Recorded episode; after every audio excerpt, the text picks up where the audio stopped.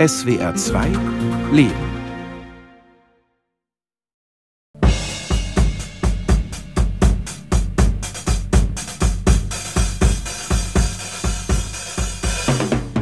Ich bin Funky, Funky K. Götzner. Also ich komme aus Würzburg und äh, bin da in einem fränkischen Dorf bei Würzburg aufgewachsen. Und glücklicherweise war das so, dass mein Bruder Erich, für mich eigentlich ein absolut vorbildlicher Bruder war, weil der hat immer Comics nach Hause gebracht und durch ihn habe ich praktisch die ersten Abenteuer so erlebt und Fantasie und so.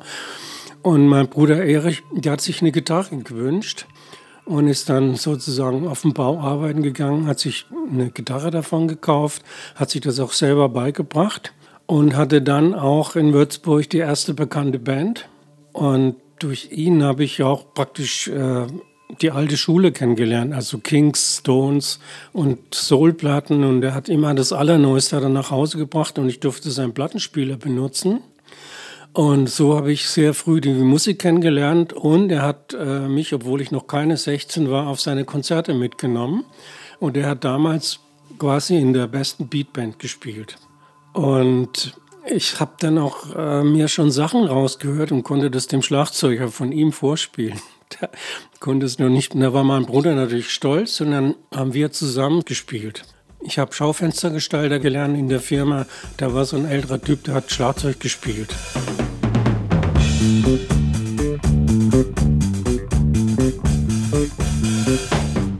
Ich war dann in Würzburg dann in der Berufsschule und hatte dann einen Übungsraum mit so einer Band, die war aber wirklich nicht so der letzte Schrei.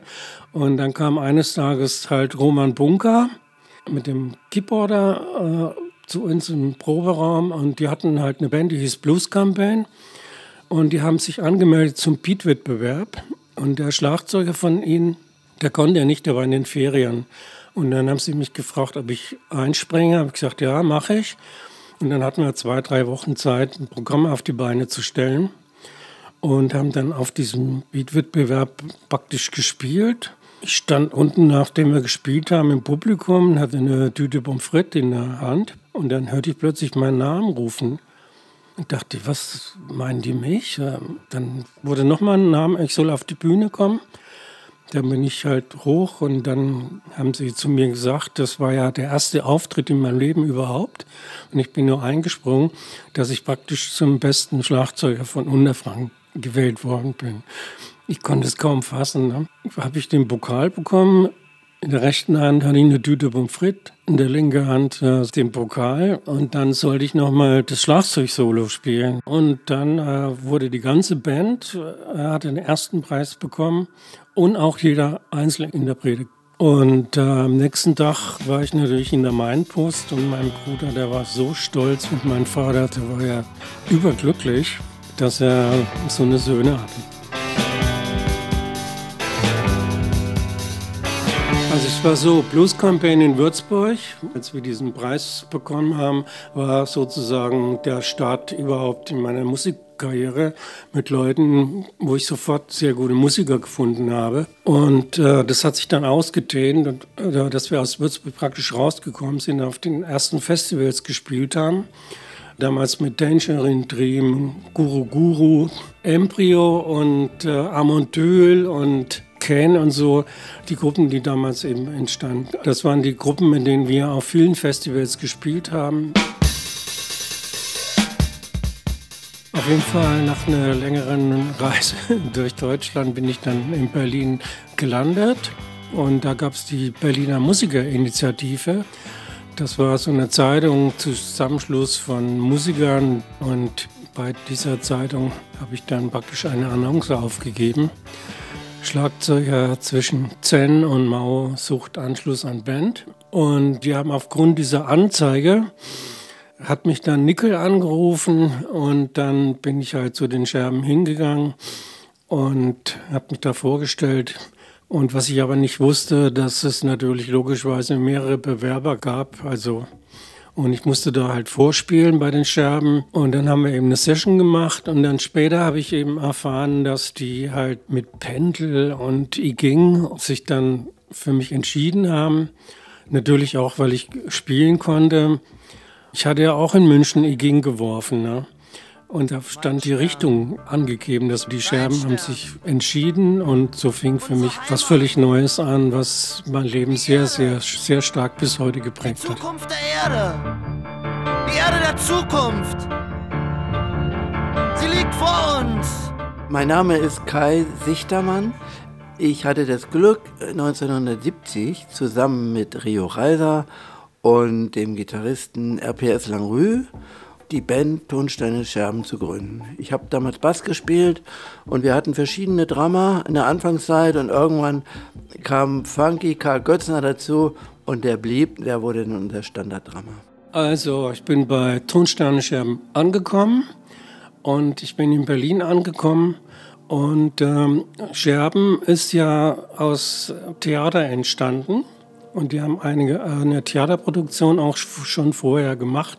Und Rio hat schon sehr viele Erfahrungen gesammelt, weil er schon sehr früh viele Texte gemacht hat, Musik geschrieben hat, mit Langrü zusammen. Und die haben eine Kinderplatte rausgebracht, die hatte das Prädikat wertvoll bekommen. Das ist Fressack und die Bremer Stadtmusikanten. Er wollte sich aber von seinen Brüdern emanzipieren und wollte unbedingt Rockmusik machen und war auch Stones-Fan und eigentlich genau die gleiche Musik, die ich liebte und Langrüher auch. Und es gab dann auch schon damals die beiden Platten, Keine Macht für Niemand und Warum geht es mir so dreckig. Und wir wollten aber eine neue Platte machen und die Situation war aber äh, sehr schwierig, in Berlin über die Runden zu kommen, weil wir lebten in einer großen Wohnung. Manchmal kam man nach Hause und wusste nicht, wer in der Badewanne liegt, äh, weil wir so viel Besuch hatten immer, weil sozusagen Fan-Touristen immer an unsere Tür geklopft haben. Oder die Polizei oder das Finanzamt. Und wir mussten das Essen rationieren, dann haben sie auch äh, Strom und Gas alles abgestellt. Das war eine wirklich sehr harte Zeit. Und ähm, es gab dann schon die Platten, die wir im Selbstvertrieb rausgebracht haben. Das heißt, damals gab es zwei Läden, zwei rote Buchläden, wo wir die verkaufen konnten und die flossen wirklich gut ab, die Platten. Ne? Aber jetzt nicht so viel, dass wir richtig davon leben konnten. Die Warum geht's mir so dreckig ist wirklich die erste, das erste Dokument, was wirklich absolut independent ist. Und dann gab es sozusagen in München auch einen roten Buchladen.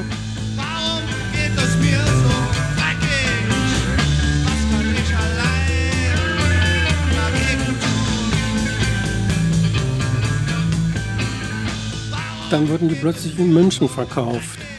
Das entwickelt sich später dann so, dass daraus Schneeball geworden ist. Also ein Gesamtvertrieb, in dem wir mit verschiedenen Gruppen, die wir kennengelernt haben, wir verkaufen Embryoplatten und ganz viele verschiedene andere Gruppen, die so entstand praktisch sozusagen das erste Independent-Netz und die meisten Gruppen haben dann auch selbst produziert und das ist äh, eine sehr wichtige Geschichte dabei, eben dass diese Independent so stark wurde, dass sie Boden bereitet hat für ganz viele Gruppen, auch später für die neue deutsche Welle. Land in Sicht singt der Wind in mein Herz.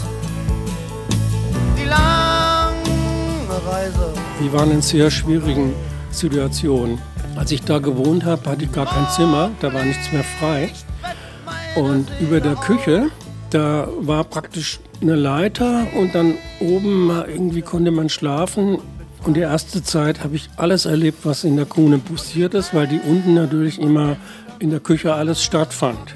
Und es war auch sehr spannungsgeladen, weil wir eben das Essen rationiert war und mindestens zweimal die Woche gab es wirklich richtig Knatsch. Ne? Also die Scherben standen halt für ihr soziales Engagement, für Hausbesetzung. Und deswegen hatten wir eigentlich sehr oft und immer wieder hauptsächlich äh, Anfragen wegen Solidaritätskonzerte. Und keiner hat aber daran gedacht, äh, dass wir auch irgendwie überleben müssen. Und damals war es aber dann so, wenn man nicht gespielt oder abgelehnt oder eine Gagenforderung gemacht, die noch nicht mal hoch war, kam man gleich in den Verdacht, ein Verräter zu sein und ein Kapitalist. Ja? Und ich habe mir einen Plattenspieler gewünscht und habe dann einen Job bekommen auf dem Friedhof, weil ich Dekorateur war und habe Gräber dekoriert. Und das war im November, war es richtig kalt und so. Ich kam nach Hause, Kühlschrank brannte nur das Licht und dann hieß es, wow, wir haben einen Auftritt und so ein Solidaritätskonzert. Und dann haben wir gesagt, ja, wo spielen wir? Ja, wir machen äh, für Rechtsanwälte, Leute in den Knast sitzen, sollen wir da spielen. Wir bekommen 300 D-Mark. Und dann haben wir unsere Schrottanlage da hochgeschleppt. Das war mit Hasendraht eine Gesangsanlage selber zusammengezimmert mit ganz billiger Dispersionsfarbe gestrichen im vierten Stock. Und wir hatten alle Hunger. Keiner hat richtig was Richtiges gegessen. Und da war so ein Tisch. Das war damals gang und gäbe, dass dann immer Schmalzbrot angeboten wurde in der linken Szene und überhaupt. Das war, ja, und dann haben wir gefragt, können wir da was zu essen bekommen. Ne? Und dann meinte die, nein, da müsst ihr den Solidaritätspreis bezahlen. Ne? Und ich weiß noch, Rio war ja Bibelleser und hatte dementsprechend dann äh, sehr dramatisch sich das Hemd aufgerissen und hat dann diese Platte an der Ecke genommen und hat sie quer durch den Raum geworfen und alle sind total erstarrt. Er hat gerufen, sofort alles einpacken. Und Rio war eine Person bei Spannung, wenn es Schreierei gab und das Geschirr zerbrochen ist. Tonsteine Scherben eben, ja.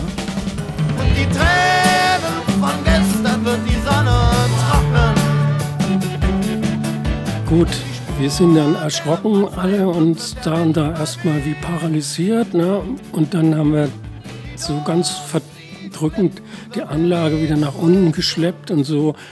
Und er hat gesagt, morgen früh um 10 ist Plenum.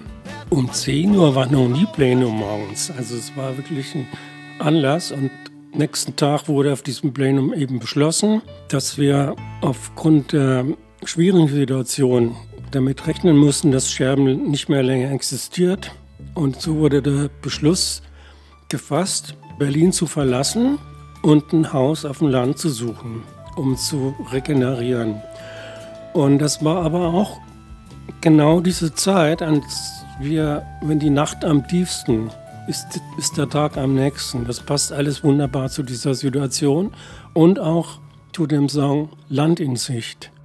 Aus meiner Sicht waren die Scherben äh, ja immer auch ein Experiment in Anführungsstrichen. Also wir haben mit allem experimentiert, mit Musik, mit verschiedenen Lebensformen. Und aus meiner Sicht waren die Scherben auch eine Community mit wechselnden Akteuren. Es gab zwar immer einen harten Kern, ein Inner Circle, aber darunter, darum herum gab es immer einen großen Kreis von Leuten, die uns begleitet haben und die auch sehr wichtig waren.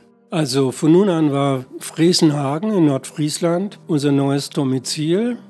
Ein altes Bauernhaus und das war ziemlich kaputt, aber das war das Einzige, was wir uns leisten konnten. Das war alles natürlich sehr roh, aber das war ein neuer Anfang für uns. Und die erste Zeit haben wir auch was Neues probiert. Wir wollten mal mit Scherben Schluss machen. Und aber letzten Endes sind wir dann wieder bei Scherben gelandet und haben sehr viel Theatermusiken und äh, gemeinschaftliche Produktionen in dem Studio gemacht, äh, zum Beispiel mit Rote Rüber drei Platten, mit Brübar haben wir Platten gemacht und mehrere Kinderproduktionen und auch hier und da Filmmusiken. Und irgendwann kam mir dann natürlich, ja, wir müssen wieder als Tonsteine Scherben in Erscheinung treten. Und so kam es dann sozusagen 81 dazu, dass wir beschlossen hatten, eine neue Platte zu machen. Das war die schwarze. Und um uns einen Kick zu geben, haben wir dazu die Tarotkarten benutzt. Das heißt 22 Songs. Aufgrund der 22 äh, Karten, die es gibt, haben wir diese archaischen Bilder sozusagen benutzt als Kick. Die Bandmitglieder zusammen was komponiert oder Text geschrieben und wir hatten ungefähr ein halbes Jahr Zeit in seinem Studio mit den technischen Mitteln, also mit Kompromissen, sozusagen die schwarze Platte herzustellen. Und ähm, das ist auch den Scherben, das ist unsere Lieblingsplatte für uns selbst. weil wir auch wollten sozusagen, dass die Leute uns nicht nur als Politgruppe sehen, sondern auch wir hatten den Ehrgeiz auch zu zeigen, dass wir wirklich eine, eine gute Band sind. Ja, also die Schwarze wurde mit diesen Tarotkarten an bestimmten Plätzen und Orten zu einer gewissen Zeit äh, gezogen. Und das war für mich das erste Mal, dass ich auch einen Song, den Text machen sollte. Und äh, ich habe dann die Karte gezogen, der Gehängte. Und wo ich dachte, was ist das denn? Also ich habe noch nie einen Song geschrieben oder einen Text komponiert und dann hat man so eine Karte, wo so ein Typ an den Füßen hängt und ich war völlig verzweifelt und dann haben wir morgens um acht kam er mit einer Leiter und direkt vor dem Studio war da so ein Baum, wo so ein Ast rausragte wie auf der Karte und dann haben sie mich halt hochgezogen ne? und dann war alles umgekehrt sozusagen. Und darum geht es auch, dass man die Dinge anders sieht von der anderen Seite aus. Also unter mir war praktisch der Himmel. Es war ein wunderschöner Tag und ein paar Wolken und es war alles so toll. Und ich habe mir das so angeguckt und dann fiel mir gleich der Refrain ein. Ich lasse mich in die Wolken fallen und tauche in die Himmel. Und dann nach einiger Zeit habe ich gesagt, ah, holt mich runter, holt mich runter, weil mir lief das Blut praktisch runter und so. Und dann hatte ich aber sozusagen den Refrain. Und aufgrund dieses Refrains habe ich dann einen schönen Text äh, geschrieben, der dann von der Reise handelt nach Berlin durch die ehemalige DDR. Da waren ganz viele Alleen. Und darum ging es in diesem Song, dass ich diese Reise erlebe und dann nach Berlin komme und dann in den Arm von meiner Freundin lande. Und der letzte Satz war zu sagen, sollte heißen, ganz sanft schließt du mich in deine Arme. Ganz sanft schließt du mich in die Arme, wir küssen uns und wir sind frei. Ach, lass uns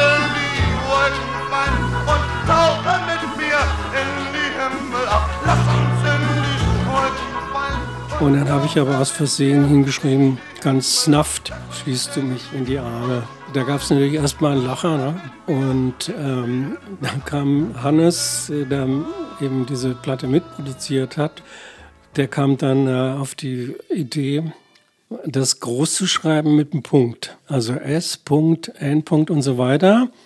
Und der Titel hieß dann Snuffed. Ja, das ist die kleine Geschichte von diesem Song. Und Rio hat damals schon eine Singleplatte gemacht, Dr. Sommer. Dr. Sommer. Ich habe Annette gut gekannt, weil ich mit ihr in Berlin, wenn ich da war, äh, die Gruppe Pink Wave gemacht habe und habe Annette Humbe immer erzählt von Rio. Und wir haben äh, damals schon sehr durchgeknallte Produktionen gemacht für andere Theatergruppen, die nie veröffentlicht worden sind. Aber wir kamen nicht weiter mit diesen Produktionen. Die haben wir angenommen, weil wir Geld brauchten und 2.000, 3.000 D-Mark. Dafür war einfach zu wenig. Und dann hat Rio hat mich gefragt, äh, Annette Humpe und so. Und dann habe ich ihm praktisch Annette Humpe vermittelt, weil die auch auf Rio sozusagen schon Auge geworfen hat. Da habe ich praktisch den Kontakt vermittelt für eine Flasche Osborne. Rio ist dann nach Berlin und äh, die Solokarriere ist praktisch über Sony in Berlin mit Annette Hembe entstanden. Drum links 2, 3 und links 2, 3, wo dein Platzgenosse ist. Also mein Wunsch war natürlich, als Rio seine Karriere gemacht hat und so, dass ich doch irgendwann wieder mit den Scherben zusammenspielen konnte oder ich habe es mir gewünscht. Dazu ist es leider nicht mehr gekommen weil Rio dann leider verstorben ist. Und es gab dann einige Projekte, zum Beispiel Neues Glas aus alten Scherben und dann auch später Scherben Family, die ich gemacht habe und dann unter anderem etwas ganz Besonderes mit der Berliner Geschichtswerkstatt, was heute noch stattfindet und schon Kult ist und seit 15 Jahren sozusagen gemacht wird. Das ist eine Fahrt über die Spree quer durch Berlin Scherben bringen Glück heißt die Tour. Und das sind immer zwei Fahrten eben mit dem Schiff, wo die Geschichte von Rio zu seinem Todestag erzählt wird. von den Hausbesetzern und von Tonsteine Scherben. Und die ist auch immer ausverkauft. Und daraus entstand unsere jetzige Formation, eine Akustikformation.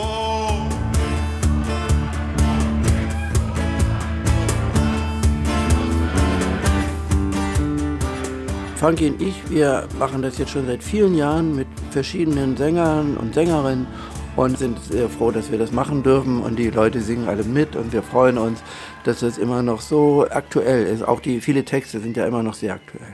Weil das so gut lief, haben wir gesagt, wir probieren mal akustisch zu spielen und das war ein Volltreffer, weil wir dann sozusagen es geschafft haben, in dieser kleinen Besetzung wirklich ein tolles Programm zu spielen. Das läuft sehr gut und wir haben bis zu 60, 70 Auftritte im Jahr, weil durch diese kleine Besetzung kommen wir auch an Orte, wo wir mit der großen Band nie spielen konnten, weil es nicht bezahlbar ist. Und wir in kleineren Clubs, in Punkläden, Kultureinrichtungen, kleinen Theater und so weiter vor 100 aber auch bis zu 600 Leute inzwischen und auch Festivals spielen und auch jetzt immer noch ausgebucht sind. Ähm, und äh, wir sehr glücklich damit sind, dass wir immer noch Scherben spielen können und die Leute sich sehr darüber freuen. Ich bin sehr glücklich darüber, dass ich immer noch diese tolle Musik machen kann. Ein sehr bekanntes Lied der Scherben ist ja der Parolensong Keine Macht für Niemand. Der entstand 1972, da waren wir in Hamburg im Studio und äh, wenn ich mich recht erinnere, hat der Rio den Text geschrieben und er war noch nicht vertont und Langrue ist dann kurz mal nach nebenan gegangen und hat den vertont und hat er sehr gut gemacht und dann haben wir den aufgenommen und das ist ja bis heute einer der größten Scherbenhits geworden. Wird auch immer auf Demos gespielt und ja, und ist auch schon oft gecovert worden.